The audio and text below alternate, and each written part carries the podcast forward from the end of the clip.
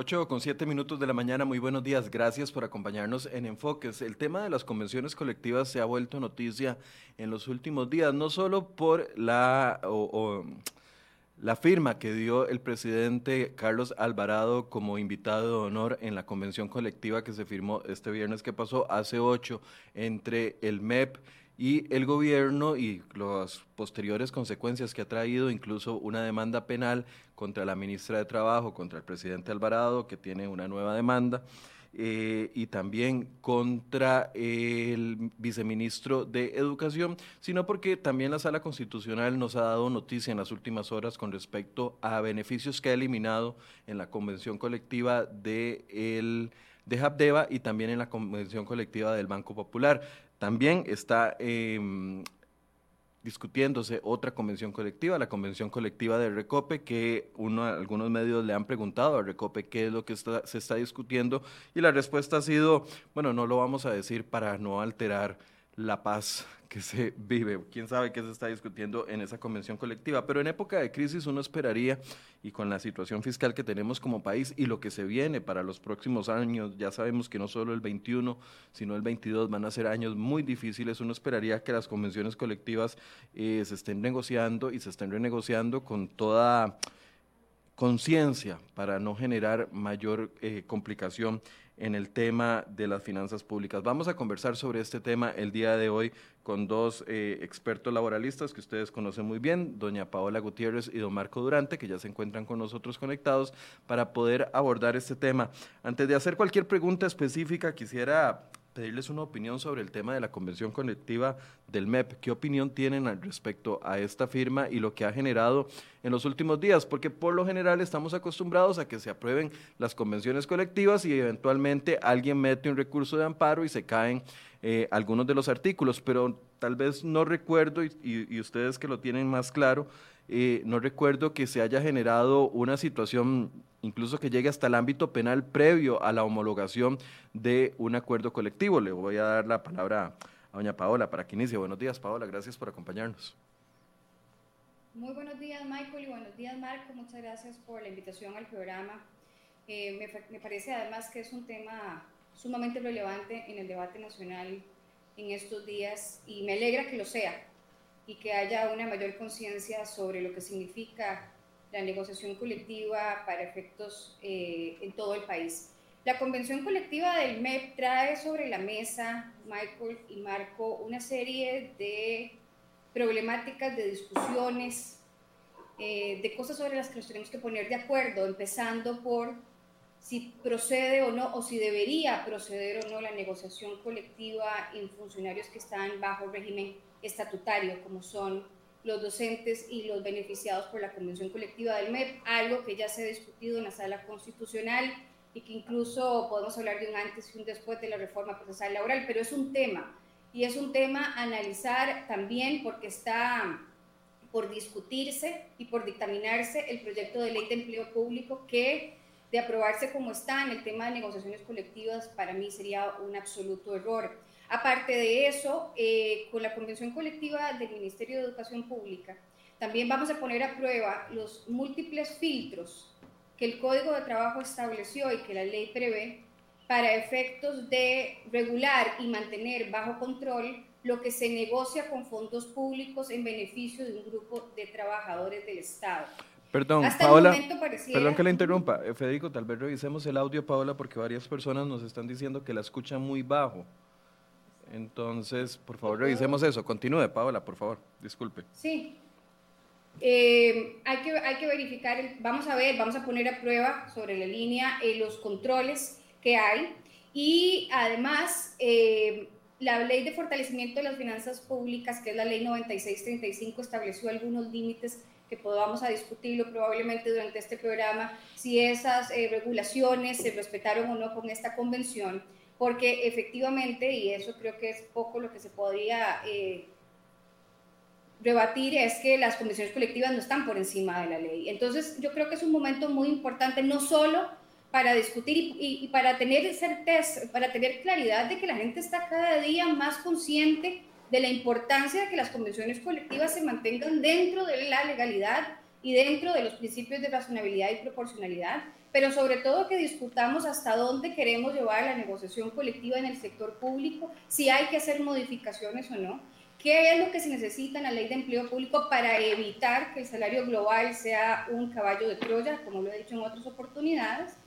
y eh, además ver todo el proceso de, de negociación que se rige bajo reglas que están establecidas en el Código de Trabajo. Yo, por ejemplo, y bueno, no me, no me quiero adelantar mucho, pero por ejemplo, una de las cosas que yo he cuestionado sobre la, sobre la convención del MEP es que el ministro de Hacienda, don Elian, señala que él no se enteró, salvo por la prensa, de esta convención. Entonces uno dice, bueno, ¿qué pasa con eh, la participación del Ministerio de Hacienda en estos procesos, parte de, la, de una comisión eh, de acompañamiento que debe de existir en el sector público? Y bueno, falta también la homologación por parte del Ministerio de Trabajo, que es otro de los filtros que veremos si aplica, si está solo en el papel y qué efectos va a tener.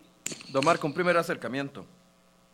Muchas gracias, Michael, y muy buenos días, Paola, Michael, por la invitación.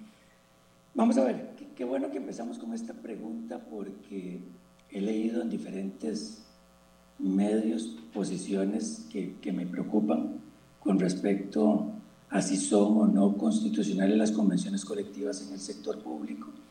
Y pareciera que o estamos en países distintos o, no estamos leyendo lo que sobre la materia ha habido. Y esto me obliga a mí a hacer algunas reflexiones antes de entrar al punto de la, de la Convención Colectiva del MEP. ¿Son constitucionales? Por supuesto que son constitucionales. La Sala Constitucional ha dicho que las convenciones colectivas son un derecho humano fundamental. Cuando se trata de un derecho humano, la aplicación no puede ser restrictiva. Dos, desde el año 2000 con los votos 44, 53 y 96, 90 de la Sala Constitucional, después con, la, con, el reglamento del 2001 sobre convenciones colectivas en el sector público, se dejó claro que todo el sector público en Costa Rica puede tener derecho a convenciones colectivas. Solamente debemos excluir a aquellos altos jerarcas que representan a la administración a la hora de negociar convenciones colectivas y que podrían verse beneficiados precisamente por esa condición que tienen. Son los que la Sala Constitucional, a partir del voto 4453, entendió como los funcionarios que realizan gestión pública. Que hayamos tenido en estos años convenciones colectivas que han generado prerrogativas, beneficios, eh, diferencias inaceptables, por supuesto que tenemos que sancionarlas y tenemos que eliminarlas, pero de ahí a que se diga que no se debe tener convenciones colectivas es otra cosa. Es dejar de haberse leído 20 años de sentencias de la Sala Constitucional, es dejar de leer lo que eh, trae la reforma procesal laboral, lo que dice el nuevo artículo o inciso 5 del artículo 102 de la Ley General de Administración Pública, es, no sé, pareciera como, como un universo paralelo, ¿verdad? Yo creo que es importante, y creo que este es un punto de partida de la sesión, entender que cuando se trata de derechos fundamentales, no son derechos irrestrictos.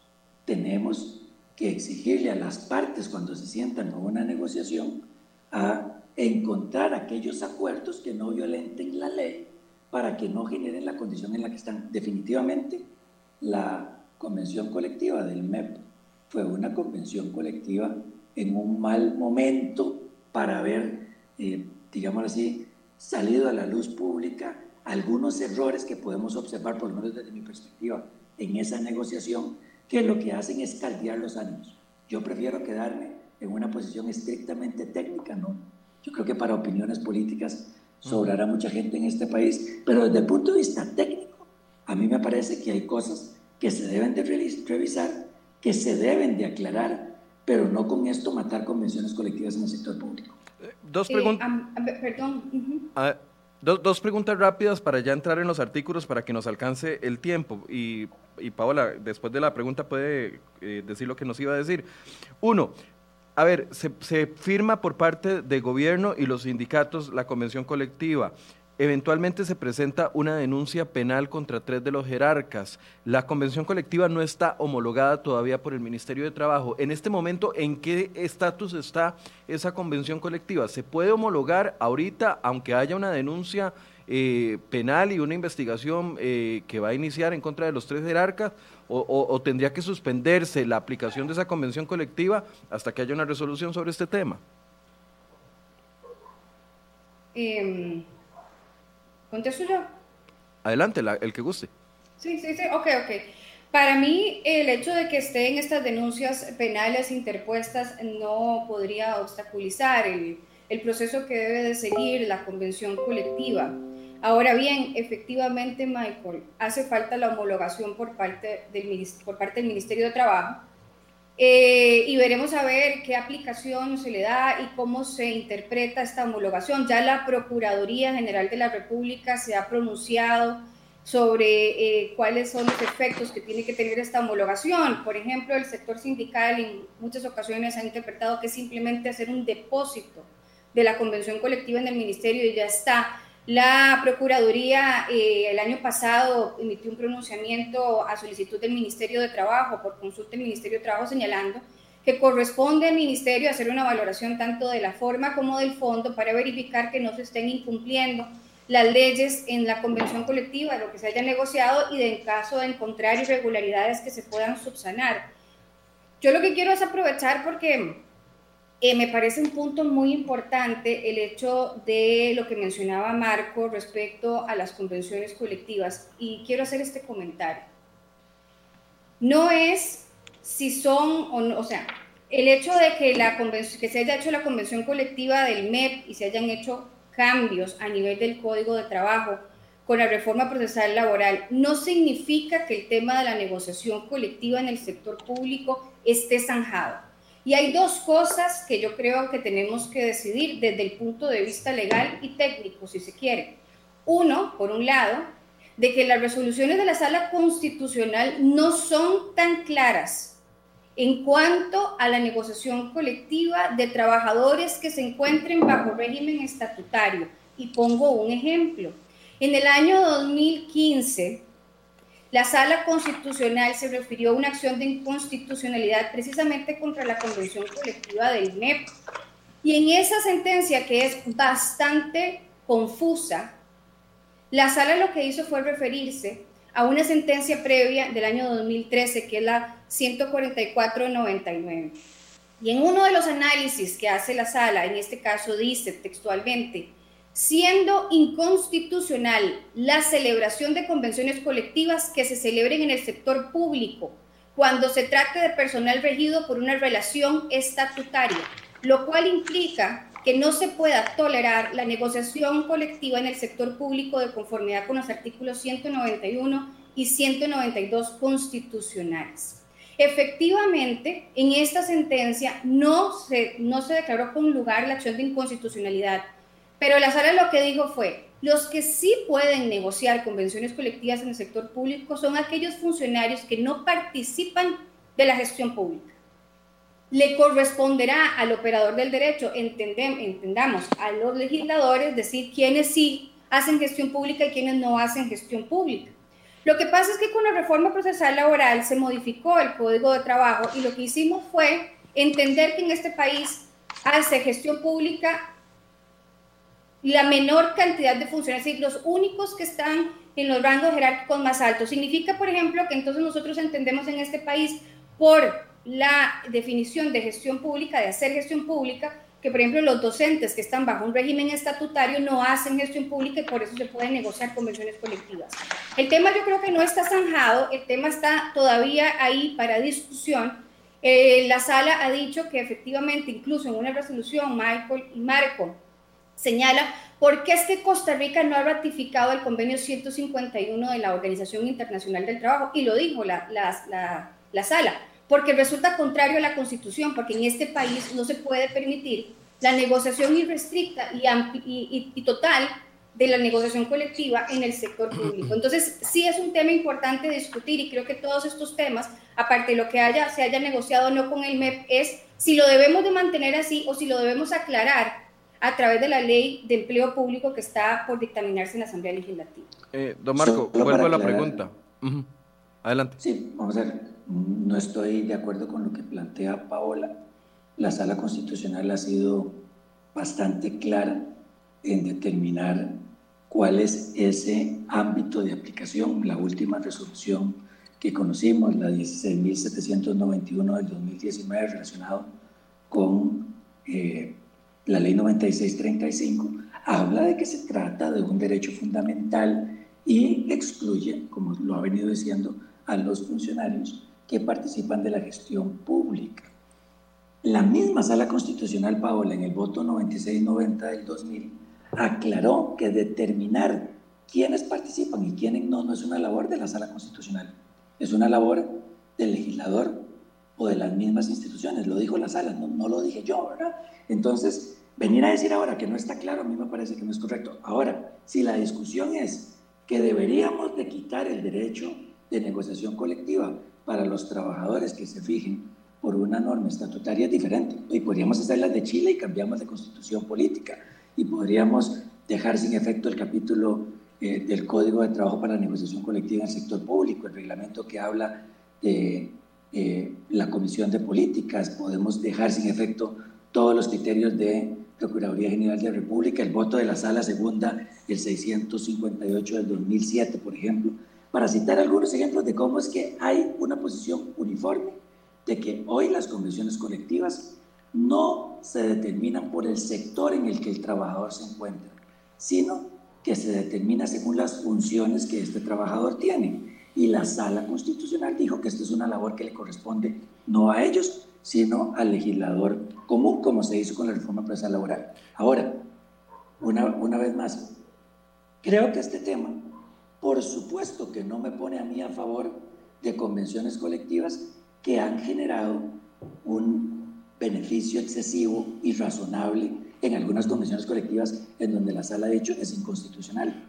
Pero no significa que el instrumento, todo como tal, el mecanismo de negociación, sea inconstitucional. Y respondiendo a la pregunta tuya, Michael, eh, el trámite tiene que seguir la figura del depósito, que lo ha entendido la Procuraduría General de la República, como bien lo explicó Paola, es no solamente un acto de, de recibir el documento firmado por las partes, sino de hacer una revisión de la legalidad de ese acuerdo. Esto está en el artículo 57 del Código de Trabajo y por supuesto que mientras esta convención colectiva no tenga esa eh, homologación por parte del Ministerio de Trabajo, eh, no es eficaz para las partes, no es eficaz para terceras personas. Recordemos que eficacia tiene que ver con surtir efectos a favor de alguien y entonces esta convención colectiva debe seguir su trámite.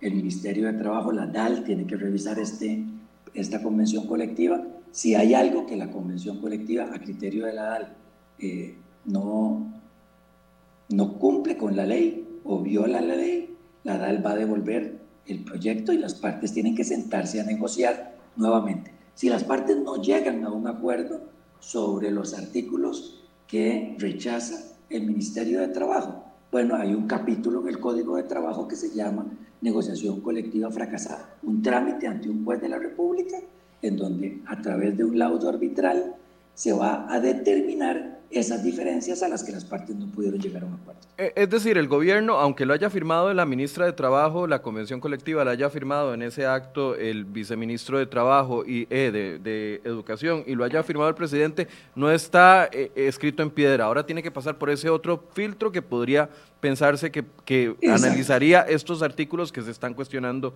en este momento. ¿Es así? Exacto. Okay. Y, hay otro filtro que es el, de la Asamblea Legislativa. No, y el de la Asamblea Legislativa, porque se está incorporando la contratación de 4.000 personas en los comedores escolares, pero para eso se requiere que se incluya dentro del presupuesto. si, no hay una, si no hay una inclusión en el presupuesto. Yo tengo una lectura, Paola, distinta del 711. Quisiera, quisiera leerlo como lo estás leyendo vos, pero, pero yo sí tengo una lectura distinta porque en realidad eh, el la parte final del párrafo segundo del 711 dice, la autoridad pública no podrá utilizar sus prerrogativas en materia financiera en perjuicio de lo convenido. Si gusten, vamos, a, los, vamos a los artículos específicos y los vamos, y los vamos eh, desgranando uno por uno, a ver si nos da da tiempo. Empecemos por el artículo. A ver, hay muchos artículos que a mí me llaman mucho la atención. Voy, a mencionar el artículo 11, donde se dice que 17 personas van a tener un salario completo para dedicarse a labores sindicales eh, exclusivamente. El artículo 12, donde se dan permisos con salario pago para asistir a reuniones. El 13 me llama la atención, donde se da permiso con goce de salario para las capacitaciones, que es muy común leerlo dentro de las convenciones colectivas. Y, y así hay muchos artículos. Claramente no nos va a dar tiempo Entrémosle al artículo 24. No sé si Federico lo tiene ahí listo para, para poder entrar al artículo 24, que es, bueno, ahí vemos las firmas. En el artículo 24 es uno de los que ya eh, Paola se había adelantado porque compromete a la contratación de 4.000 cocineras, 2.000 cocineras que ahorita están contratadas por las juntas de educación, se contratarían en 2021 y 2.000 cocineras en el 2022 según lo que establece el, artículo 24. Eh, el diario La Nación hacía una revisión porque decía que eh, el, Ministerio de Educación calculó mal los montos que esto iba a generar y que efectivamente calculó los pluses sobre eh, salarios bases y que esto eventualmente eh, incrementaría los costos, cosa que el, el viceministro de Educación dice no nos va a costar absolutamente nada. Sobre el artículo 24, contratación de 4.000 cocineras, 2.000 en, 2000 en 2021 y 2.000 en 2022. ¿Qué opinan de ese artículo en específico? Si gusta, Paola, que ya se adelantó un poquito, adelante. Gracias. A ver, el artículo, vamos a ver, el Código de Trabajo estableció una serie de filtros Dentro de esos filtros hay uno que está en el 695 en relación a lo que le Marco el 711. Lo que pasa es que el 695 establece que cuando se negocien en el sector público convenciones colectivas que afecten el principio de legalidad presupuestario, quedan sujetos a la aprobación que haga en, la Asamblea Legislativa, porque entonces Michael y Marco y estamos diciendo que a través de una negociación colectiva está por encima de las potestades del legislador de decidir sobre el presupuesto nacional. Eso es una cosa que no se puede permitir. Estamos hablando de fondos públicos y el Código de Trabajo al menos eso estableció, porque tenemos que tener claro que muchas de estas cosas se vinieron a incorporar a través de la reforma procesal laboral de estos, eh, de estos artículos en materia de convención colectiva que para mí resultan en algunos casos contraproducentes para el país. Pero en el artículo 24, en donde se habla de que se tienen que incorporar 4.000 cocineras a partir del año 2021, esto no, no, se podría hacer, de acuerdo con la lectura que yo hago, en sal, hasta que no se, no se tengan las, la, la autorización por parte de la Asamblea Legislativa. De lo contrario sería que se pueda modificar o hacer un presupuesto paralelo que no pase por la Asamblea Legislativa, lo cual resulta ser absolutamente, para mí, improcedente e incluso hasta inconstitucional. Ya eh, se había intentado darle en propiedad eh, puestos a personas que estaban de interinas a través de un decreto ejecutivo que fue declarado inconstitucional, entonces se hizo ahora a través de una convención, a través de una convención colectiva. Y la pregunta es, eh, es la convención colectiva el instrumento para incorporar nuevas plazas en el sector público. Es ese, eh, la, la, forma correcta de hacerlo, porque entonces a través de una convención colectiva no solamente estaríamos regulando las relaciones laborales de los trabajadores que se vean beneficiados, sino que sería como una cogestión o cogobierno del MEP a través de la convención colectiva con sus sindicatos y para mí eso va más allá de lo que es una convención colectiva o de lo que debería de ser el, la, la, materia que cubre una convención colectiva. Me dice Johan Pérez, pero Michael, ya las cocineras igual son pagadas por las juntas de educación y el MEP nada más le trasladaría esos dineros. Ante este argumento ya le voy a pedir opinión a don Marco, pero también hay que analizar de que la estructura salarial que, se le, que le paga la Junta de Educación no sería la misma estructura salarial que paga, pasarían al pasar a ser parte de la planilla del MEP. Don Marco. No solamente esto, Michael, y es importante aclarar a las personas que están eh, viendo esta actividad que, por supuesto, que convertir 4.000 plazas a régimen estatutario de trabajadores del MEP es muy distinto a la forma de contratación actual que, ellas, que estas personas tienen con las eh, juntas en las diferentes eh, juntas de educación en los diferentes centros educativos. Por supuesto que hay un impacto no solamente presupuestario, sino también hay una serie de diferencias desde el punto de vista legal que no podemos pasar por alto. A mí me parece que este, esta transformación de plazas podría ser algo que la DAL vaya a rechazar. En virtud de, como dijo Paola, hay dos artículos, el 695 y el 711, que establecen la necesidad de que ese tipo de acuerdos se sujete a la aprobación de un convenio, con la aclaración, como le decía ahora Paola, de que el párrafo final del segundo del, 7, del 711 aclara que la autoridad que le corresponde aprobar este presupuesto, en este caso la Asamblea Legislativa, no podría usar su prerrogativa en contra de lo convenido. ¿Qué significa esto? Me parece que lo que tiene que hacer es respetarse lo convenido y verificar si la Administración logra justificarle a la Asamblea Legislativa eh, la aprobación de ese presupuesto. Pero es esa conjugación nuevamente de la posibilidad de negociar vía convención colectiva acuerdos que están sujetos a un tema presupuestario. Me parece que, que esto va a ser algo eh, que el Ministerio de Trabajo va a señalar y dos, eh, no es lo mismo tener 2.000 o 4.000 trabajadoras eh, bajo la figura de contratación regida por el derecho privado para las juntas de educación que tenerlas bajo el régimen estatutario que pretendía la convención colectiva. Eh, eh, eh, me equivoco al pensar de que si se contratan vía el MEP, entonces tendrían que adjuntársele todos los pluses salariales que ya están aprobados. Es decir, ahorita ellos, están, ellos están contratados por la Junta de Educación con un salario fijo, pero si pasan a ser planilla del MEP, entonces tendrían, comenzarían a, acumular anualidades y cualquier otro de los beneficios que ya tiene la estructura salarial del, del MEP. Como cualquier otro trabajador del MEP.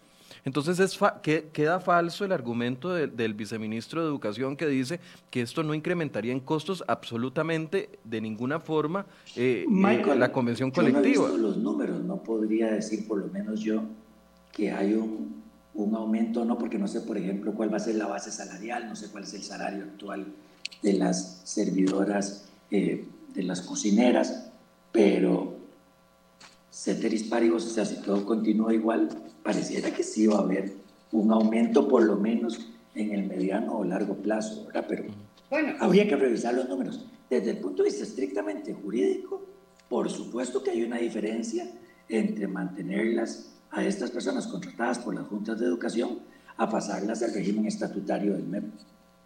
Paola, iba a decir algo, sino para pasar. sí, sí. Eh, que incluso se había, los diputados habían solicitado mayores explicaciones sobre esas eh, afirmaciones del Ministerio de Educación en cuanto a que no había un incremento. Y mm, si no me equivoco, había habido un error o una diferencia en cuanto, por ejemplo, al cálculo de la anualidad, que la estaban calculando como si se trataran de plazas profesionales cuando en realidad son plazas no profesionales, con lo cual lo que se paga por anualidad es, mayor. Y bueno, y otra de las cosas que no solamente tienen que ver con pluses y montos salariales, sino porque también al entrar, como dice Marco, en el régimen estatutario les aplica el eh, derecho de la estabilidad también, ¿verdad? Que es otra de las cosas que ingresan a la función pública con estos, con estos nuevos esquemas de propios del, del sistema eh, estatutario que también evidentemente tienen una repercusión. Si el día de mañana hay que hacer algunos ajustes o modificaciones en el servicio de, de, los comedores escolares, pues entonces ya estamos hablando de términos completamente distintos, en una relación completamente distinta de naturaleza estatutaria de derecho público. Otro de los artículos es el 37 y estoy apurándome porque sé que al final van a haber muchas preguntas y quiero que podamos responderlas. El artículo 37 de la Convención Colectiva firmada hace 15 días dice fortalecimiento del desarrollo profesional de los servidores comprendidos en el título segundo del Estatuto del Servicio Civil. Y entonces acuerdan convertir el reconocimiento del componente salarial a las personas trabajadoras del título segundo del Estatuto del Servicio Civil denominado incentivo para el desarrollo de la docencia a partir del 2021 en un incremento a la base salarial del 2019 equivalente al 12.6%. Esto, si yo lo leo y con el, cero conocimiento de, derecho laboral que tengo, pero a todas luces es un aumento salarial eh, disfrazado de otra cosa. eh, desde mi punto de vista. ¿Qué opinan ustedes? Bueno, vamos a ver dos puntos importantes. El artículo 690, inciso I del Código de Trabajo permite que en la negociación colectiva se vean estos temas. Entonces, es posible negociar temas salariales, todo lo que tiene que ver con pluses salariales, de modo que hay un fundamento para hacerlo. Dos, eh, a mí me parece que la transformación de este plus a la base eh, salarial tiene más un impacto financiero que legal. Desde el punto de vista financiero, recordemos que cuando un beneficio o un, un, beneficio pasa a ser salario base, impacta todos los demás pluses. De la dedicación exclusiva y la prohibición que siguen siendo porcentuales y que se calculan con base a este salario, por supuesto que se ven afectados, ¿verdad? Entonces, vamos a ver, no es que es un aumento directamente en el pago, Michael, pero sí definitivamente al incrementarse en un 12.8% la base, ya los pluses que hoy se tienen como dedicación exclusiva y prohibición, que se calculan base en ese monto, sí van a verse aumentados, ¿verdad? Entonces, eh, me parece que hay un tema financiero. Ahora, que era absolutamente ilegal. Bueno, el 690, inciso I, permite que por vía convención colectiva esto tenga espacio para la negociación, siempre y cuando uno lo entendería así, no lo puedo ver porque no estuve en esa negociación, que no haya de entrada un impacto en el presupuesto, como ahora lo explicamos Paola y yo. Paola, ¿qué opinión tienes sobre este en particular? Sí. Bueno, eh, coincido con Marco en el hecho de que efectivamente hay un, yo sí creo que es un aumento eh, que se le llama por otro nombre, es decir, la creatividad en estas cosas eh, juega muy a favor de los intereses de los grupos sindicales que negocian en las convenciones colectivas. Ahora, ahora bien, y Marco señala una cosa que creo que no se puede soltar de la, de la, de la discusión y es que a través de las convenciones colectivas se pueden incorporar en el sector público este tipo de incrementos, este tipo de pluses, componentes, aumentos, etcétera. ¿Qué va a pasar con la ley de empleo público cuando exista un salario global? no, yo, creo, yo, eso yo, no, yo creo que fue un error haber, haber firmado la convención colectiva del MEP como se hizo y como los medios de comunicación han dado a conocer que se hizo y en los términos en el que se hizo y en el momento en el que se hizo. Pero, por otro lado, no ha habido un mejor momento para que nos pongamos de frente con lo que vamos a tener de aprobarse la ley de empleo público con salario global y que se permitan ese tipo de cosas, con lo cual el salario global va a estar en el papel y nosotros lo que vamos a tener después va a ser una situación peor, porque con salarios mayores, que va a ser el salario global, que va a mantener además un monto que sea competitivo en el mercado, vamos a tener nuevos pluses y nuevos incentivos a través de convenciones colectivas que ya no va a ser sobre un salario base, sino va a ser sobre un salario global mayor. Esto lo que hace es ponernos de frente con la realidad. Efectivamente, el Código de Trabajo señala que dentro de las convenciones colectivas del sector público se pueden negociar pluses e incrementos salariales.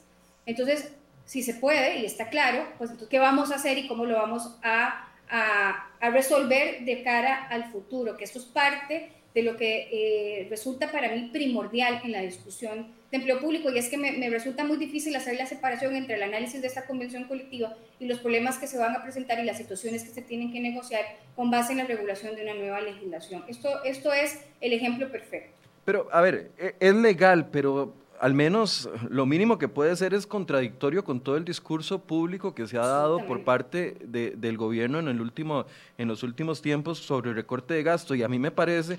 Eh, también super, super, un, un, acto súper odioso para el resto de, no solo para el resto de trabajadores del país, la mayoría, los trabajadores privados que claramente no podemos acceder a ese tipo de beneficios, pero también para el resto de empleados públicos, porque a ver, se acaba de aprobar una ley para recortar las anualidades por dos años para todo el sector público para poder generar de una u otra forma algún tipo de ahorro.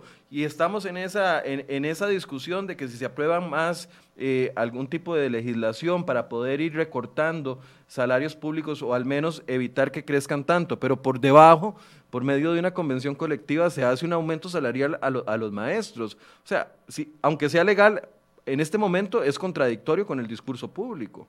Yo sé que Marco dijo que ya no se iba a meter en, temas políticos, pero ya lo metí. Es que es absolutamente. Eh, vamos a ver, es que por eso digo, esta convención colectiva se negoció y se aprobó en un pésimo momento porque el mensaje que se está dando y lamentablemente con la firma del presidente como testigo de honor en la convención colectiva, se está dando un mensaje que es contradictorio.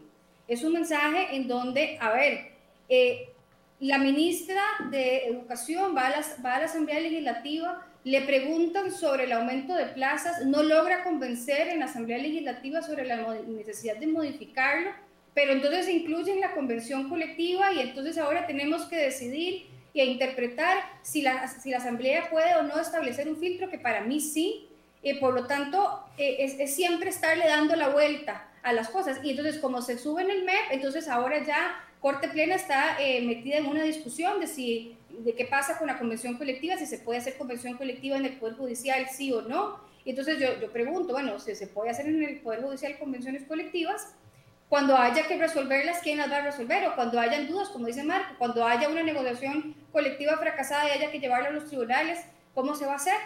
¿Y cómo, cómo vamos a resolver todo ese tipo de cosas? Entonces, todo esto, efectivamente, hay que hacer una separación y repito, vuelvo a lo que decía al inicio. Este es un momento para decidir si lo que, está, lo que se modificó del Código de Trabajo respecto a las negociaciones colectivas del sector público es lo que necesita el país o se tienen que hacer modificaciones. Porque con base en lo que ha señalado la Sala Constitucional, hay margen de interpretación de que sí se pueden hacer cambios, sí se pueden limitar las convenciones colectivas dependiendo del sector en el que se encuentren las personas, sin que eso conlleve ir en contra del convenio 98 de la Organización Internacional del Trabajo, que en el artículo 6 hace referencia exclusión a funcionarios que hacen gestión pública.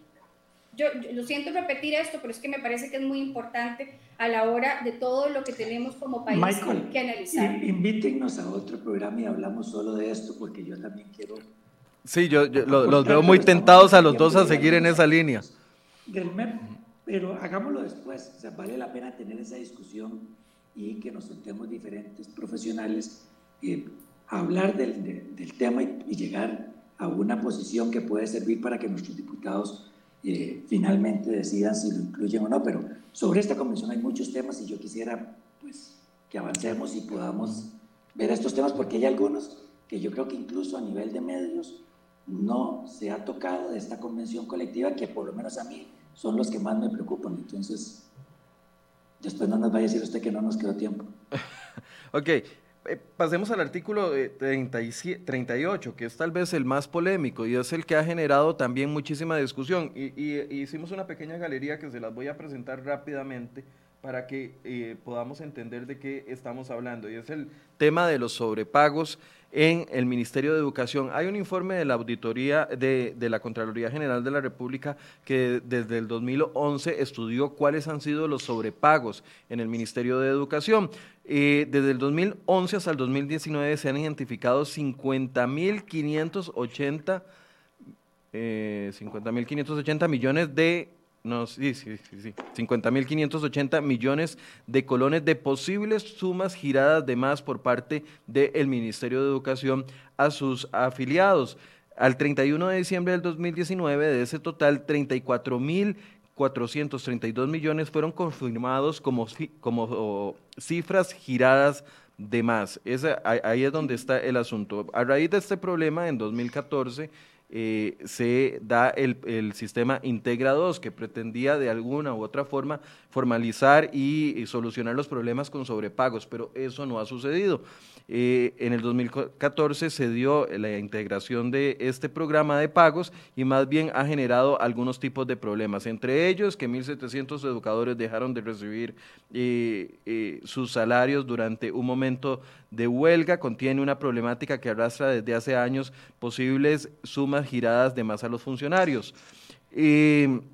Hay otro, logró el objetivo, bueno, ya les estaba contando de que no logró el objetivo. Pasemos a la otra, sumas pagadas de más. Según los datos de la Contraloría General de la República, el saldo acumulado de sumas giradas de más al 31 de marzo del 2019 era de 34.434 millones de colones. El problema es que ese, ese monto sigue creciendo porque todos los años se dan eh, sumas giradas de más. Según la misma Contraloría, de eso en total se han recuperado 25.284 millones, es decir, un 73%.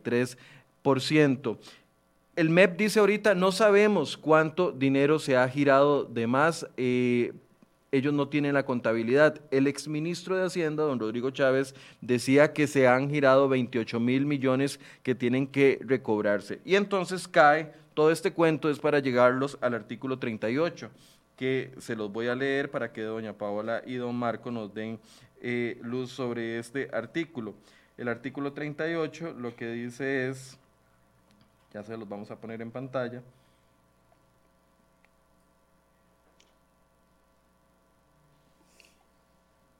eh, se me perdió muchachos, aquí está. Dice, las diferencias generadas entre el pago de incentivos de naturaleza porcentual e incentivos de naturaleza nominal ocurridas con motivo de la falta de adaptación de tiempo y condiciones técnicas del sistema integrados a las disposiciones y plazos presentes en la Ley de Fortalecimiento de las Finanzas Públicas no serán atribuibles ni imputables su reintegro a las personas trabajadoras del MEP y por consiguiente no se considerarán sumas giradas de más. Aquí es donde ha saltado la liebre, por así decirse, porque muchos han dicho cómo es posible que les vayamos a perdonar a los trabajadores sumas giradas de más. ¿Qué posición tienen ustedes con respecto a este artículo en específico? Eh, don Marcos, si gusta, eh, empiece usted. Michael, la posición es muy clara. Se trata de fondos públicos y cuando hay pagos en exceso, el trabajador debe devolver esos pagos en exceso. Hay un párrafo segundo del artículo 173 del Código de Trabajo que da una solución que dice que cuando un trabajador recibe un pago en exceso por parte de su patrón, podrá reintegrarlo en un mínimo de cuatro tractos y sin cobro de intereses. Ahí hay una alternativa que me llama la atención que no se haya utilizado en este caso, pero sí, yo no creo que este artículo eh, lo pase el Ministerio de Trabajo en esa revisión, porque si esto fuera la empresa privada, no habría ningún problema que un patrón no quiera decirle a los trabajadores, dejate ese dinero, pero se trate de fondos públicos y consecuentemente esa norma no creo que pase ese filtro. Paola. Sí, eh, a ver, a mí me parece un horror el artículo. Eh, me parece que no se debería ni siquiera de homologar por parte del Ministerio de Trabajo una convención colectiva que conlleve y que tenga incorporado ese, ese artículo ahí. Eh, hay una, estamos hablando, como dice Marco, de fondos públicos. Hay una obligación de la administración pública de recobrar aquellos, aquellos montos que haya girado de más. Hay, una, hay un informe del Ministerio de Hacienda del año pasado señalando que de todos, de, de todos los ministerios el MEP es el que tiene mayores giros de pagos salariales hechos de forma incorrecta. Estamos hablando de una planilla que, si no me equivoco, anda como por alrededor de los 80 mil funcionarios públicos. Lo que estamos diciendo entonces es que cuando se nos complique mucho cobrar o para no hacer mucho problema con los funcionarios o porque no lo tenemos claro, porque, a ver, los problemas salariales del Ministerio de Educación Pública no son nuevos. La Contraloría tiene años, tiene más de 10 años de estar señalándolos, de que no hay, de que existe eh, una eh, diferencia entre lo que se paga y lo que se debería de cobrar y que se gira en montos de más y que hay atrasos en los pagos y que además hay muchos procesos que a pesar de lo que ha invertido el gobierno en tener un proceso que sea ágil, hay muchos que siguen siendo manuales, con lo cual el permitir que a través de la negociación colectiva se perdonen o se deje de cobrar aquello que se haya pagado de forma incorrecta, además de todo, es un enriquecimiento ilícito. Es decir, a mí me están pagando con fondos públicos algo porque no me corresponde de acuerdo con la legislación. Es un horror de artículo y es un portillo para que entonces a través de convenciones colectivas, no solo el MEP, sino cualquier otra institución pretenda hacer algo similar a esto. Esto, esto no se puede Solo una aclaración, eh, Michael y Paola. El artículo no habla de todos los pagos hechos de más. Habla de la transición que todas las instituciones tuvieron que hacer cuando la ley 9635 determinó que los pluses ya no se podían contabilizar de forma porcentual, sino de forma nominal. Entonces, también es importante aclarar esto porque he escuchado posiciones que dicen que ahora si te pagan de más por X, Y, Z, no se puede, la convención lo iba a prohibir. Están específicamente hablando de eso. Y aún así, repito, por lo menos mi posición es que entendiendo que la transición de la ley 9635 de pluses porcentuales a un monto nominal puede ser complejo, eso no justifica que no se tengan que recobrar esos fondos públicos, como lo dijo ahora Paola.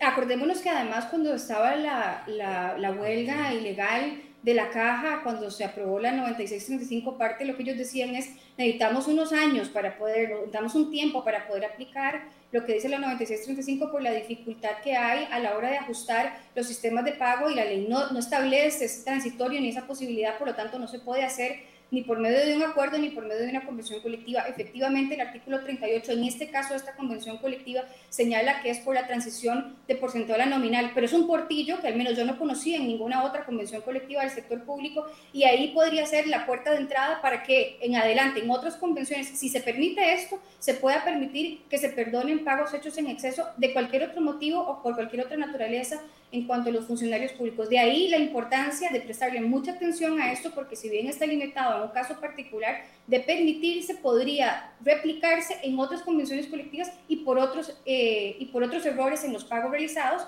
en lugar de hacer lo que hay que hacer, que es cobrar lo que se pagó de más. A ver, en el caso del MEP, si se paga menos a los funcionarios por lo que corresponde, por los problemas que hay en los, en los eh, métodos de pago y de cálculo, pues se les tiene que pagar lo que corresponde. Han habido huelgas también porque los funcionarios del MEP no, no reciben el salario que les toca y, se les, y, se, y se paga menos, pero también cuando se paga de más, que se cobre, que se, que se, que se solicite a través del mecanismo legal que las personas devuelvan aquello que se les ha pagado más. A, mí me llama la atención que el gobierno entonces se arriesgue tanto a, a, homologar, a homologar, no, a, poner la firma en la convención colectiva sabiendo que al menos estos tres artículos que hemos discutido, el 24, el, 36, el 37 y el 38, tienen esas falencias que ustedes señalan que también han sido señaladas por muchos expertos. Ahí es donde me surge la pregunta, ¿qué, qué, qué o sea, qué está pasando a lo interno para negociar algo de ese, de ese, de ese tema que se, va, se puede caer, es ignorancia, es mala intención, era lo que yo decía, el sospechómetro mío que decía que era para mantener contentos a los empleados por si la huelga de, que estaba convocada para el lunes siguiente eh, de empleados públicos o, el movimiento eh, iba a ser apoyado por los sectores de educación, que no fuera apoyado por los... O sea, porque esto es meter gato por liebre, es, vacilar a los empleados del, MEP, porque si eventualmente eso se va a llegar a caer, de, no tiene sentido.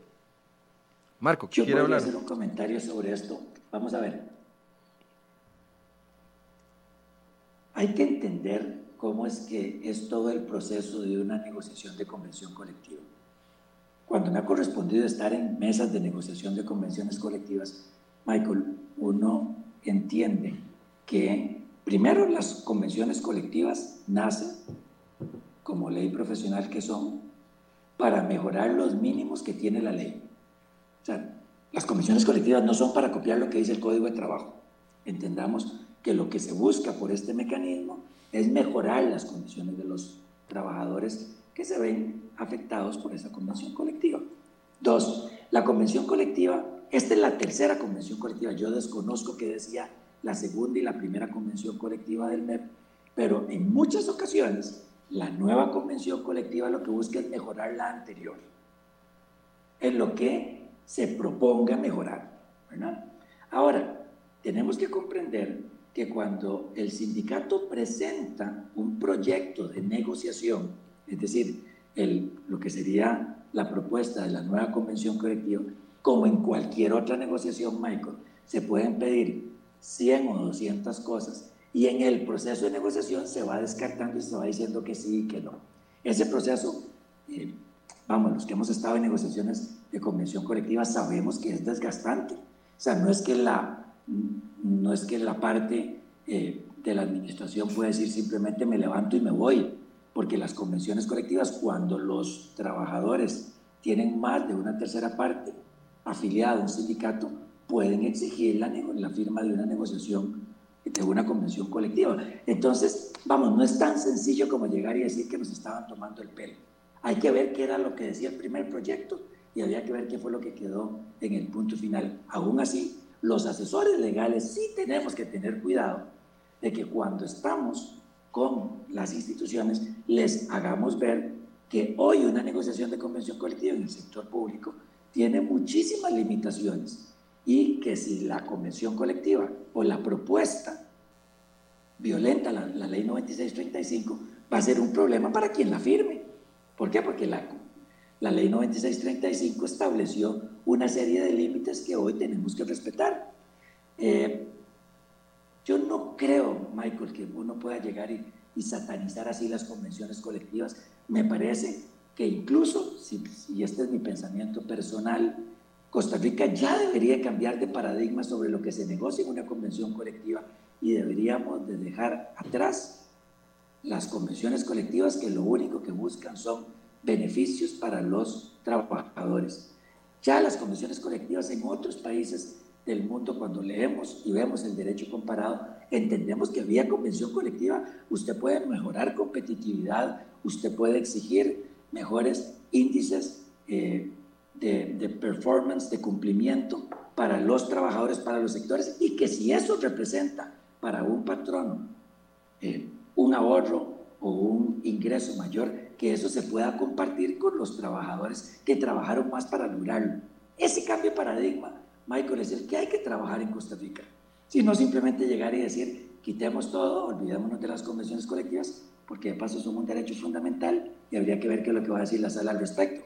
Pero tal vez lo que sí hay que comenzar a pensar es que hoy las condiciones colectivas en el sector público tienen un bajísimo margen de movimiento porque hay fondos públicos y no hay plata para poder aprobar esos tradicionales beneficios que se ven en convenciones colectivas. Claro. Lo que tenemos que empezar a pensar es cómo cambiamos ese paradigma y empezamos a ver convenciones colectivas que, que sean distintas, en donde pueda haber ese tipo de negociación, como expliqué que pasa en otros países. Yo, yo, estaría 100% de acuerdo con usted si la convención colectiva hubiese mostrado otros artículos que no está, que, que, que, son los que están mostrando, digamos.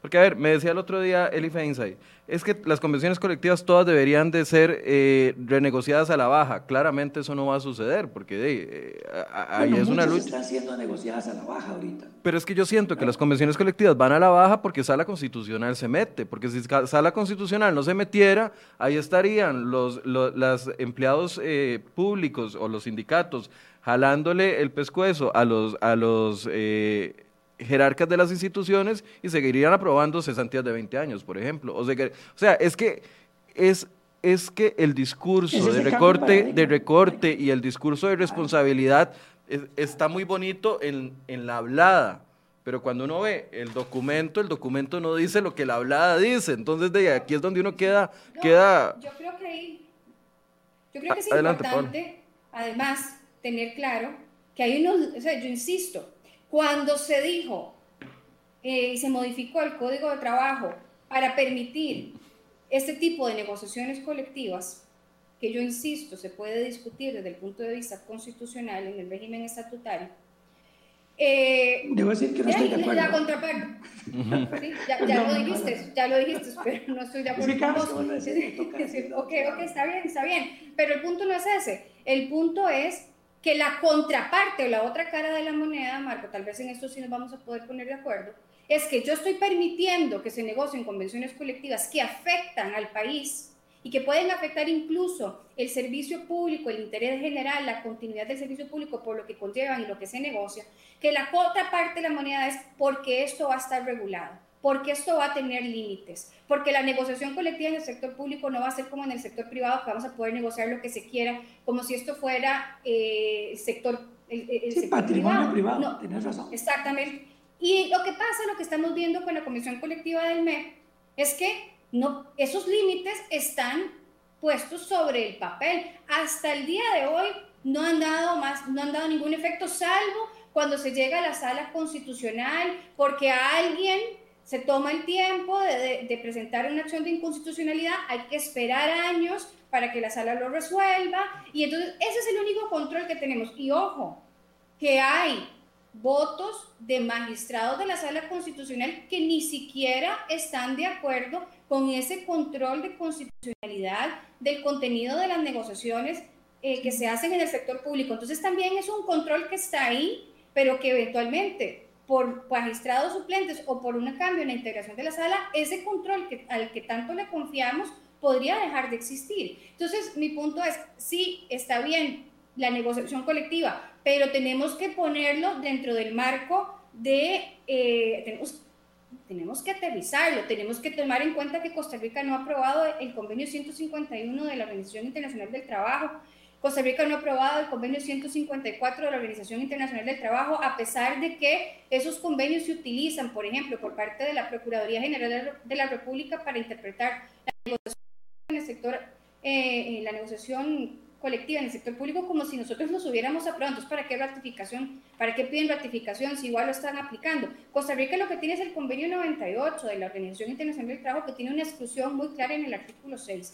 Y además de eso, el Comité de Libertad Sindical, si queremos entrar en la discusión del Comité de Libertad Sindical, que sabemos que son líneas de interpretación no vinculantes, pero el comité ha dicho que también se puede, se puede excluir de la negociación colectiva a los ministerios. Entonces, yo creo que en este caso, Michael, lo que vos señalabas, yo no estoy segura de que sea eh, darle a Turillo con, con, el dedo a los eh, funcionarios públicos del IMEP. A mí me parece que es todo lo contrario. Es decirle al país que, es, que, las, que la convención colectiva y las negociaciones se van a hacer dentro del marco de la legalidad y después nos venimos a enterar de esto, porque otro tema que además salió hoy eh, y, hace, y, se, ha discutido desde hace varios días es el secretismo con el que se negocian las convenciones colectivas. por eso no quieren decir nada de lo que se está negociando con Recope, correcto, porque de, de esto nos dimos cuenta hasta que se firmó.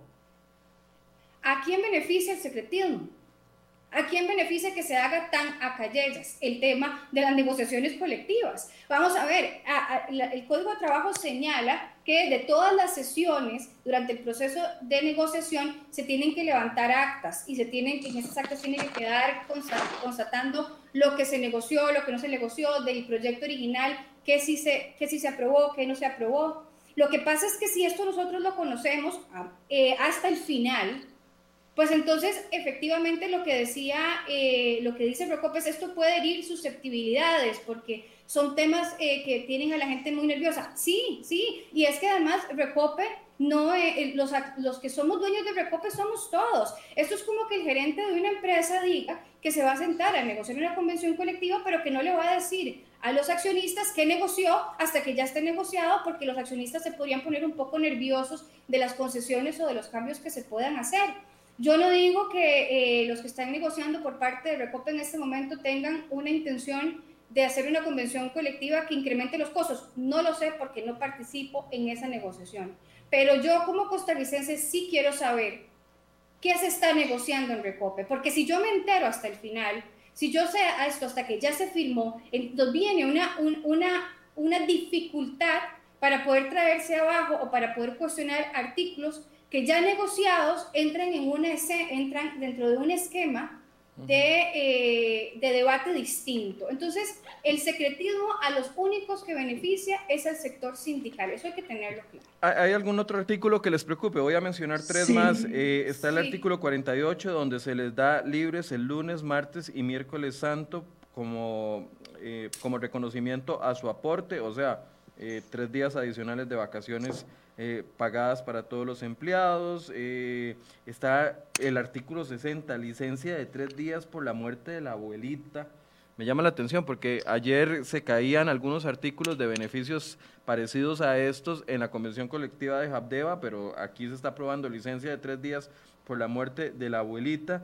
Y bueno, esos, no sé ustedes si les llama la atención algún otro artículo. Sí, varios comentarios. Creo, creo que las, la resolución ayer de la Sala Constitucional sobre el fallecimiento de abuelitos, eh, creo que va a ayudar mucho al Ministerio de Trabajo para cuestionar ese artículo 60, porque ya hay un precedente que podría eh, servir para este caso.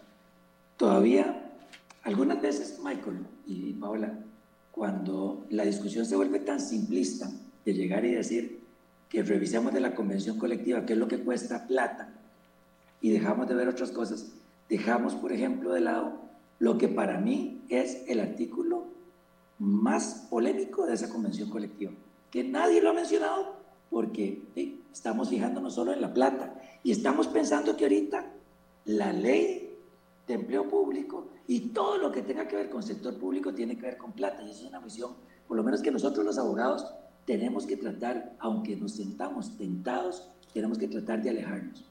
El párrafo segundo del artículo 85 de esta convención colectiva es un artículo súper peligroso. Es un artículo que a mí particularmente no lo he oído en ningún, en ningún medio, no he oído ningún, a ningún abogado hablando de este artículo y para mí es el artículo que tiene más riesgo y que es el primero que el Ministerio de Trabajo debe de señalar y rechazar. El párrafo segundo lo que dice es, los acuerdos de la Junta Paritaria que incorporen nuevos derechos o procedimientos adicionales a los dispuestos en esta convención se tendrán por incorporados a la misma y tendrán la misma eficacia y aplicabilidad que el resto de las normas del presente convenio. Ojo, lo que está diciendo este párrafo segundo. ¿Qué significa eso? Que la Junta Paritaria, que es una Junta de Relaciones Laborales que se crea y la Sala Constitucional ha dicho que sirve como un mecanismo para eh, que es no vinculante y que sirve para que se pueda ahí interpretar una convención colectiva o bien dar criterios sobre procedimientos disciplinarios no vinculantes.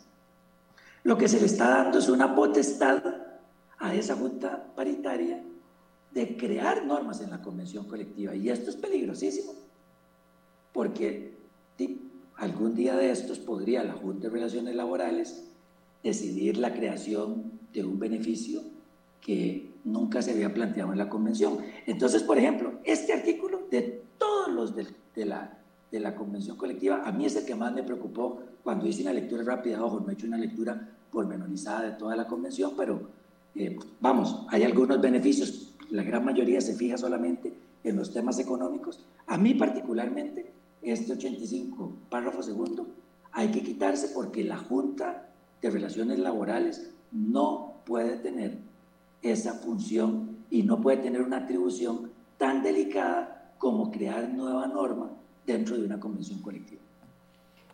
Paola, ¿ese eh, artículo o algún otro artículo que le preocupe también? No, a mí me parece valiosísimo eso que aporta Marco y hay otra cosa de ese artículo 85 que yo tengo aquí marcado que también me parece que es importante de analizar. Y es que aquí se señala, o sea, la convención colectiva tiene un plazo de tres años, tiene un límite temporal. Cuando termine ese límite temporal, o previo a que termine, lo que se puede hacer es denunciarla para modificarla o bien que haya una prórroga automática. Lo que pasa es que en este país tenemos un vacío, aquí hay una laguna enorme, y es que pasa cuando yo denuncio una convención colectiva, imaginémonos que el, próximo ministro de Educación decida denunciar la convención colectiva del MEP. Entonces, entramos en una nueva negociación. Pero se han dado casos, por ejemplo, de municipalidades en donde después de denunciada la convención colectiva pasan 10 años negociando y no se negocia nada y no se acuerda nada y no se lleva a tribunales. Entonces esto pareciera que es como darle una, eh, una un carácter eh, permanente a un convenio que tiene un límite temporal. Esto es un poco lo que se conoce como la ultraactividad de los convenios colectivos y es en el sentido de que los convenios tienen vigencia aún después del, del plazo señalado, en tanto las partes negocien un nuevo convenio. ¿Qué ha dicho el Ministerio de Trabajo en ese sentido? Lo que ha dicho es que siempre y cuando, una vez denunciada la convención, se mantengan las negociaciones, siempre y cuando se mantengan las negociaciones, el convenio se va a mantener vivo para no dejar ahí un hueco. Lo que pasa es que aquí lo que dice este artículo 85 en el primer párrafo es que la convención colectiva se va a mantener y dice que incluso eh, aunque se suspende el proceso de negociación, o sea, se está diciendo que la convención colectiva se va a mantener sí o sí de forma indefinida hasta que se negocie algo distinto, con lo cual podría ser que una vez denunciada pasen 10 años y sigamos teniendo esta misma convención colectiva sin poderle hacer modificaciones. A mí esto me parece que también es algo que debería de, resolverse y que debería de analizarse en el sentido que una vez denunciada, si no hay una nueva negociación o si no hay interés de negociación por parte de, de los interesados, pues o que se lleve a tribunales o que la convención colectiva muera, porque tiene un plazo, para eso tiene un plazo. Y aquí lo que están haciendo es tratar de darle la vuelta a esa situación de manera que se garanticen que la convención colectiva, al menos aunque sea denunciada, va a permanecer de forma indefinida. Eh, ¿Quiénes participan en la Junta Paritaria? Partida, Sí, paritaria, le pregunta eh, Ronnie González.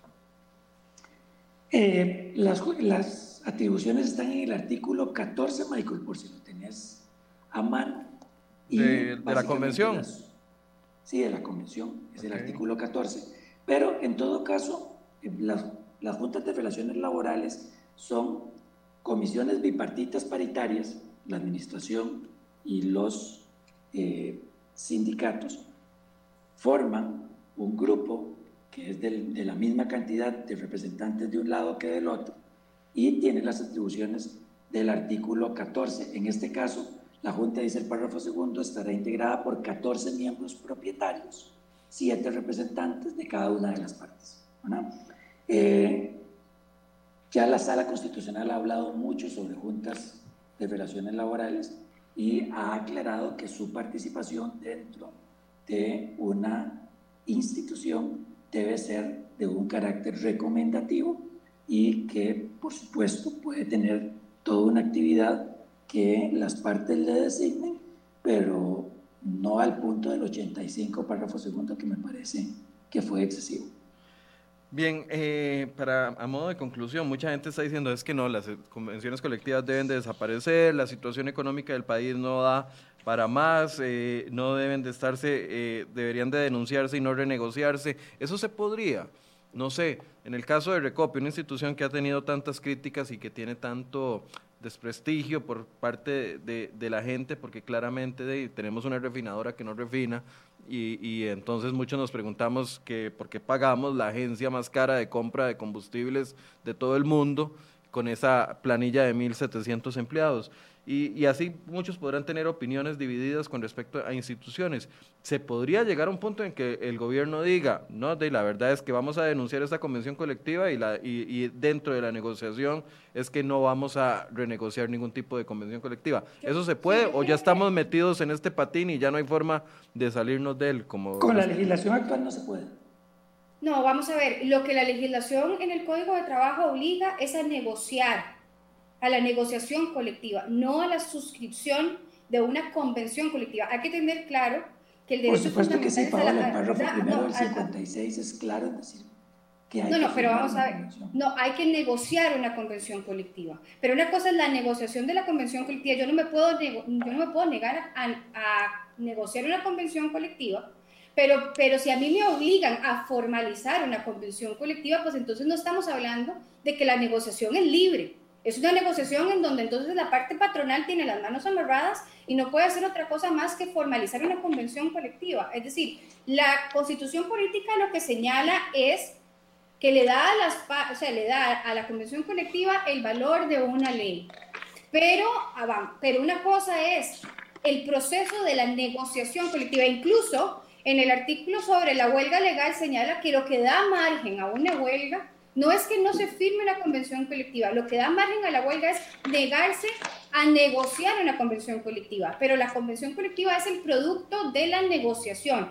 Yo, yo, no, yo no le puedo decir al sector sindical, no voy a negociar, ni siquiera me traiga el proyecto porque no voy a negociar, pero yo no estoy obligado ni a aceptar lo que, lo que el, el sector sindical me está proponiendo, y si no nos llegamos a poner de acuerdo, yo, a mí no me pueden obligar a ponerle la firma a la convención colectiva que haya que llevar esto a tribunales para que sea a través de tribunales de derecho los que resuelvan este conflicto, eso es otra cosa, pero sería absolutamente inconstitucional que se obligue al gobierno a tener que hacer erogaciones económicas que no, que no está capacitado para hacer, porque el interés principal del Estado es el interés general y la continuación del servicio público, no es el interés privado de los funcionarios que están en el sector público. Entonces, yo creo que ahí, Marco, ahí podríamos, tenemos otra diferencia, pero mi posición es que lo que es obligatorio es sentarse a negociar lo que sí no es obligatorio es formalizar una convención colectiva. Y tanto así que, repito, lo que da derecho a una huelga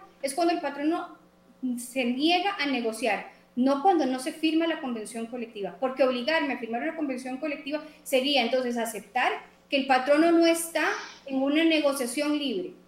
El único que tiene libertad entonces sería el sector sindical y el patrono está en la obligación de aceptar o de tener que ceder aun y cuando estamos hablando de fondos públicos. Por eso es que yo señalo que ese artículo en donde se, donde se dice que la negociación colectiva puede ser eh, absolutamente vitalicia es un error, porque la convención colectiva tiene un plazo y una vez que vence ese plazo, si se denunció, se tiene que renegociar y si no se renegocia, se lleva a los tribunales y se acabó la convención colectiva. Esa puede ser una de las soluciones. Y ya en el caso de Recope eso había sido objeto de discusión en cuanto a cuánto puede durar una negociación. ¿Cuánto puede durar una negociación del sector público? ¿10 años? ¿Un año? 10 meses, ¿cuánto? No lo señala la ley. Y mientras tanto, entonces la convención sigue, con lo cual en muchos casos, si lo que estamos tratando es de buscar negociaciones a la baja, al sector sindical lo que le interesa es que nunca se llegue a una negociación, para que se mantenga la, la, convención colectiva denunciada. Una conclusión, don Marco. La del artículo ah, bueno, 56 y el 644, el 648 es absolutamente claro que las negociaciones de convención colectiva tienen que llegar a un término. O negociamos libre y voluntariamente, o un juez de la República va a terminar dictando un laudo que va a sustituir la negociación de la convención colectiva en la parte fracasada.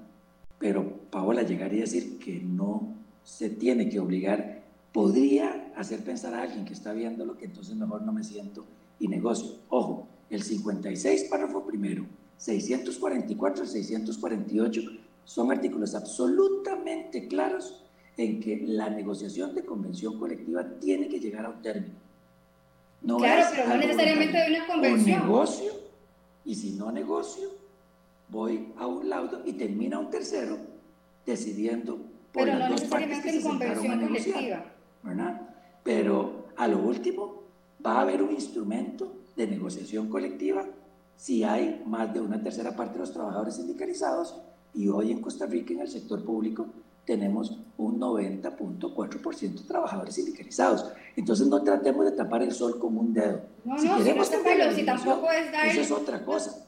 Pero no, no, si no es tapar el sol con un dedo, es el hecho, eh, pero vamos a ver, Marco, es que no, es que obligar a ponerle la firma a una convención ah, bueno, pero no significa que el sector, en el, el sector, entonces, el gobierno no tiene libertad para negociar. El gobierno está ahí contra la espada y la pared. y yo creo que, creo que es claro el 386 en el sentido de que el derecho es a la negociación colectiva. Eso no lo discuto. pero si no llegamos a eso, no, no, un momento, pero es que si no llegamos a eso, entonces significaría de que entonces las convenciones colectivas se las imponen al Estado. Y eso entonces vamos en contra hasta de los principios de negociación colectiva de la Organización Internacional del Trabajo que dice que tiene que ser una negociación libre. Ahora bien, obviamente que si yo hay una ¿Qué pasaría se, lleva se lleva a los tribunales, pero un tribunal no me puede obligar a formalizar una convención colectiva. Pero, seamos más En la decisión del tribunal. ¿Qué termina la esa decisión del tribunal? El tribunal podría perfectamente señalar que, las, que, que, lo que está pidiendo el sector sindical por el Estado es imposible. hablando, Paola? Eso es un laudo. Entonces, pero no es una convención. Sí, pero no termina en convención. Sí, pero a lo último termina. No, no, no, es que vos estás diciendo que toda negociación tiene que terminar en convención y no. No, no toda negociación tiene que, terminar en convención. las partes querían. un laudo no es una convención colectiva. Por supuesto que no lo son. Ok. Pero al final, no, lo que yo quiero es que por lo menos por lo menos no de mi parte, porque alguien puede ver este programa y creer que yo estoy diciendo eso, es que una administración que está en un proceso de negociación de convención colectiva puede llegar y decir, yo no negocio nada y esto no va a tener una consecuencia. Por supuesto que va a tener una consecuencia. Es que a lo último, a mí lo que me preocupa son posiciones radicales que no ayudan a la discusión técnica que se tiene que hacer sobre estos temas. Por supuesto que hay convenciones colectivas que en Costa Rica hoy pueden ser tachadas de, inconstitucionales en algunos artículos por excesos. Esos hay que quitarlos. A los equipos negociadores hay que ponerles asesores que les digan, esto sí lo puedes hacer, esto no lo puedes hacer. Si usted lo hace, usted asume una responsabilidad que podría ser hasta, hasta personal. Pero de ahí a que queramos decir que las convenciones colectivas en Costa Rica hay que eliminarlas, de verdad que por lo menos yo no, no quiero que me metan en ese grupo. Para, para cerrar. Estoy diciendo que las convenciones colectivas hay que eliminarlas. Lo que sí digo es que hay que limitarlas. Entendí y sobre que todo en el que sector estatutario. Que sí hay que eliminarlas. No, no, yo lo que estoy diciendo es que la Asamblea, yo lo que he dicho y con mucha claridad es que la Sala Constitucional ha señalado que las convenciones colectivas en el sector estatutario son inconstitucionales. Y no lo digo yo, no lo lo, dice la sentencia. Eh, eh, Pero Marcos, si están en la sentencia, si lo que leí fue textual de la sentencia. Va- vamos a tener que hacer- para la gestión pública. Entonces, lo que tenemos que ponernos de acuerdo es en qué se, qué se interpreta por funcionarios que realizan gestión pública. Don Eso es Marco y doña- tenemos que poner de acuerdo. Don Marco y doña Paola, vamos a tener que hacer un programa solo de esto para poder abordarlo. Vamos a hacerlo, Sí. vamos a programarlo. Nada más una última pregunta ya para el cierre y, y poderlos despedir. Eh, y, y pregunta y respuesta corta. Eh, está obligado. Re- pregunta Sí, y sí, respuesta ya, corta. Eso siempre se lo digo a los políticos y nunca me hacen caso. Vamos a ver cómo, cómo les va a los abogados. Si, por ejemplo, ya se sabe que eh, la Sala Constitucional se trae abajo todos los artículos en convenciones colectivas que ponen 20 años, por ejemplo, de pago de cesantía y los ha ajustado a 12. O si ya el gobierno sabe que eh, eh, el tema de los días eh, hábiles, como lo eliminó en Habdeba, los días hábiles que se le daba por el matrimonio de los hijos a los empleados, o ya sabe que las becas a familiares eh, se caen eventualmente, está obligado de alguna u otra forma a tomar en consideración los diferentes pronunciamientos que ha venido dando Sala Constitucional para que a la hora de negociar o- renegociar una convención colectiva decirle, no, mira, no puedo, no puedo renegociar este artículo porque ya se cayó en tal sentencia. Mira, no te puedo ceder lo de la, lo de la cesantía. Eso se- eh, eh, está en la obligación del gobierno, porque, digamos, mi posición es que muchas veces el Por gobierno se sienta se sienta ahí simplemente a decir que sí a todo lo que le piden. Está en obligación el gobierno de hacer, eh, de tomar en consideración los votos de la sala constitucional para a la hora de, de renegociar convenciones colectivas.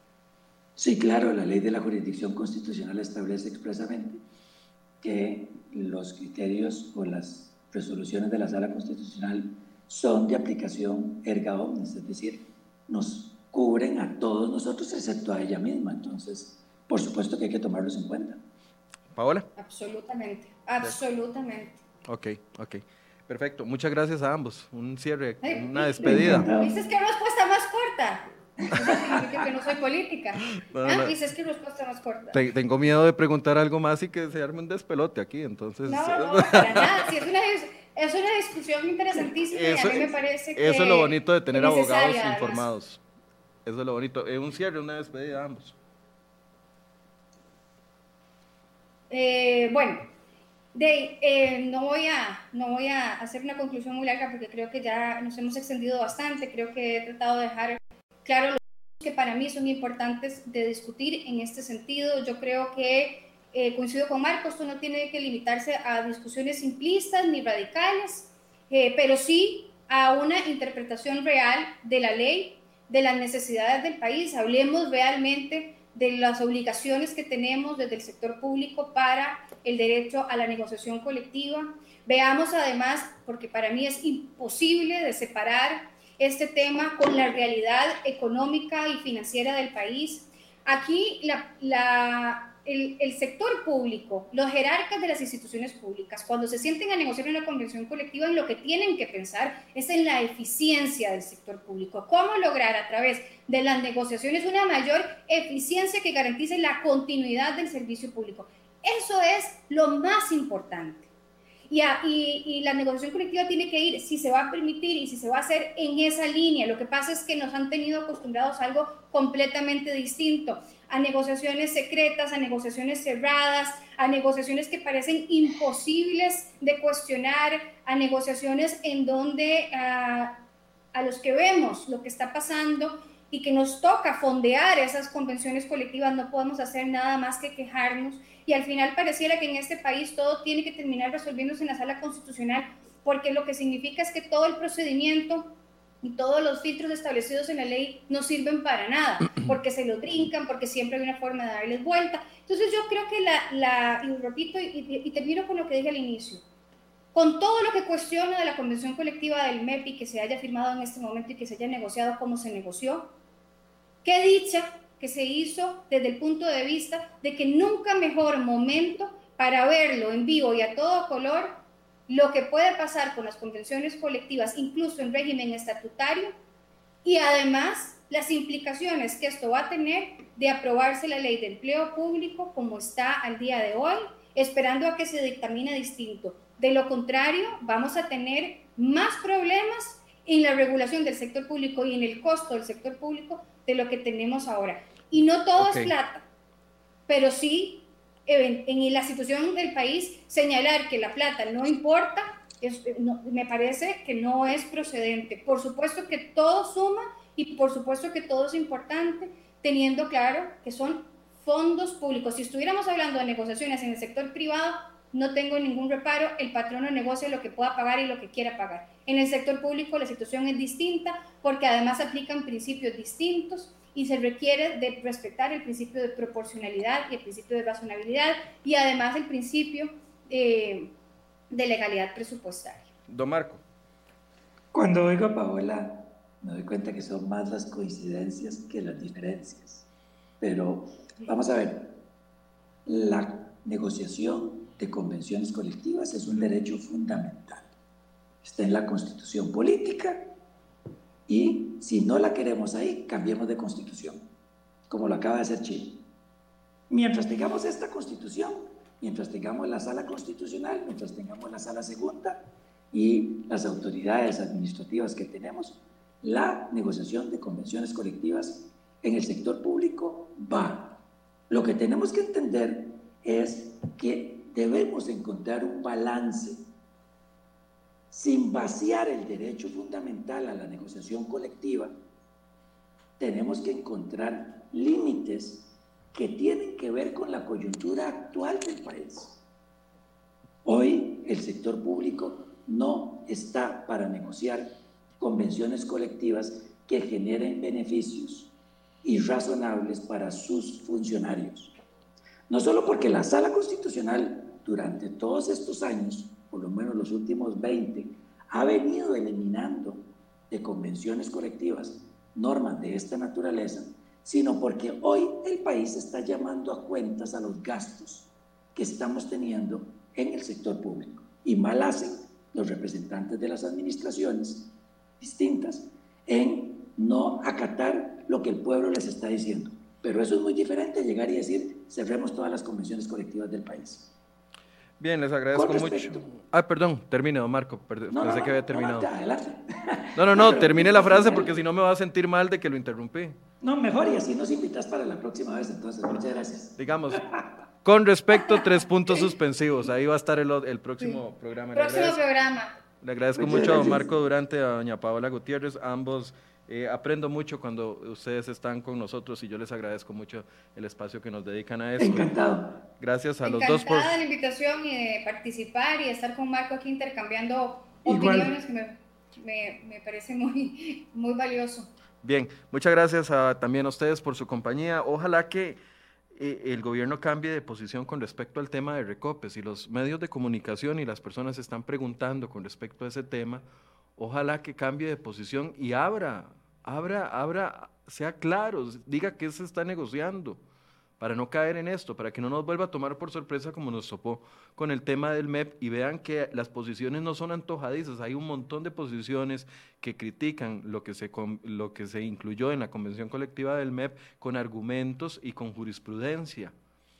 Ojalá que no le metan ese morbillo de secreto a las demás convenciones colectivas. Todos sabemos de que hay un problema fiscal y todos vamos a estar encima de eso. Gracias por su compañía. 9 y 30 de la mañana, eh, hora y media de programa hoy.